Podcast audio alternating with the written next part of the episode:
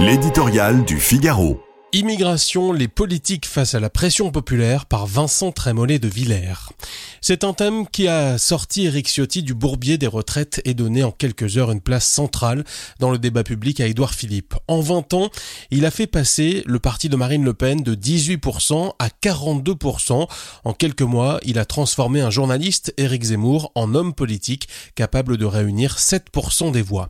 Les différents scrutins en Suède, en Italie, en Espagne en ont fait aussi la preuve. La lutte contre l'immigration est un levier électoral de plus en plus spectaculaire. Inutile d'établir une hiérarchie entre ce thème et celui du pouvoir d'achat puisque désormais, dans l'opinion, les deux sont imbriqués. De plus en plus de Français font un lien entre le déclassement et la mutation démographique provoquée par l'immigration.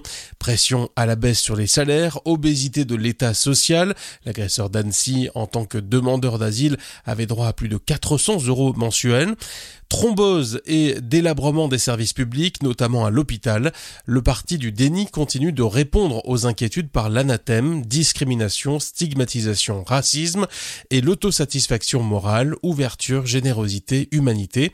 Mais face à ce phénomène historique, à ce rendez-vous des peuples, cette rhétorique tourne à vide.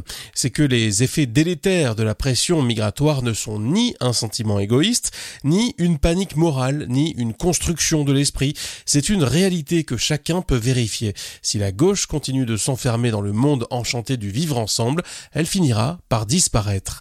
Vaines aussi les considérations sur les alliances, les combinaisons, les coalitions à droite. C'est dans les urnes que les Français feront leur choix. Ils ne le feront pas, comme l'a justement précisé Emmanuel Macron, sur des considérations morales, mais avec une volonté simple, reprendre le contrôle. C'est là et nulle part ailleurs que les partis traditionnels ont une historique. Déjà, l'on mesure que les discours les plus radicaux portent moins que les solutions précises. La lutte contre l'immigration incontrôlée est en train de sortir du champ des passions pour entrer dans celui des évidences.